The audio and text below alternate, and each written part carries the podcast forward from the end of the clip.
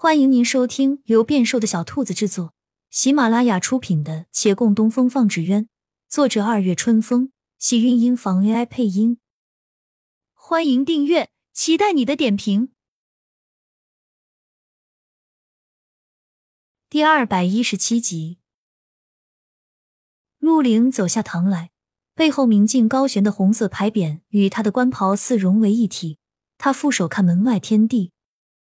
我倒没看得出李慕言对那女匪有情，他为何不肯放弃？我答应放的人已经放了，那女匪伤我在先，纵然上报朝廷，亦是我在理，你们莫要再逼我了。那你也莫要逼我了，我做不出他要的纸鸢。陆凌看着他，心底已汹涌澎湃，神色依旧波澜不惊。此时由不得我，亦由不得你了。县令在外站立三日，他那被困听院的年迈母亲在后方陪他站了三日。到第四日，他强行往外冲，被阻拦后一头撞到了墙上。李老太太出殡，满城百姓噤声相看，漫天白纸落在眼帘。天阴欲落雨，可最终还是没有落得下来，只有乌云压着城上的天空。李慕言慰劳城中百姓。只是短短数日，清瘦了一大圈，那眼底通红，暗淡无光，双颊无半分血色。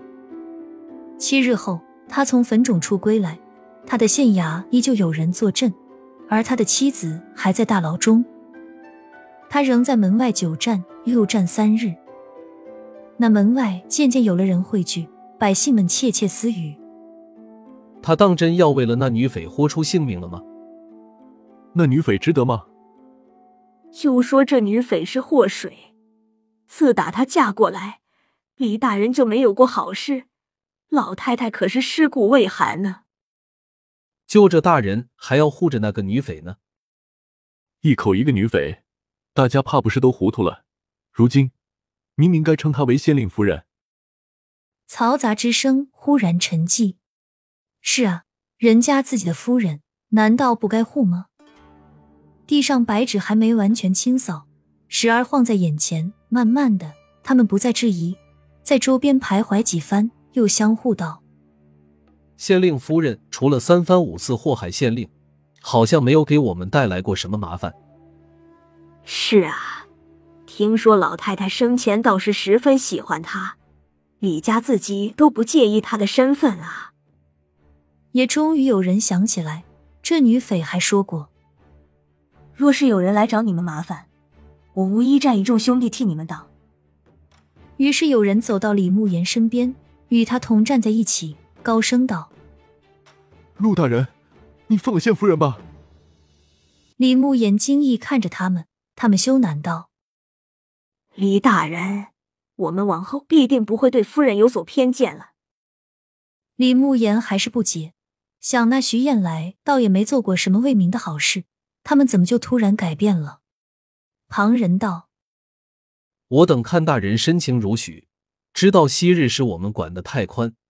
大人您喜爱的人，他也不曾为祸周礼。我等为何要替您做决定？我们必不再存偏见，还望大人您节哀顺变。”李慕言心内悲切又感慨，可那门内人无动于衷。陆凌又给了洛长青十日时间，算下来已经超了。骆长青空手而来，他已经说过，他再做不出来。陆凌还没发话，听那门外越发嘈杂，除了百姓们，纸鸢艺人们也聚过来了。龙头纸鸢再度被打回，彻底引起了他们的愤怒。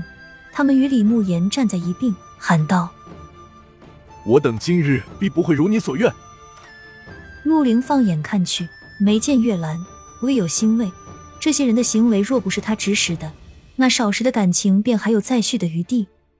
若长青先道：“兰儿去了京师，亲自向安郡王请罪，不必再要你夹在中间为难。”这“为难”二字说的淡然，面前人听了却极具讥讽，也十足愤怒。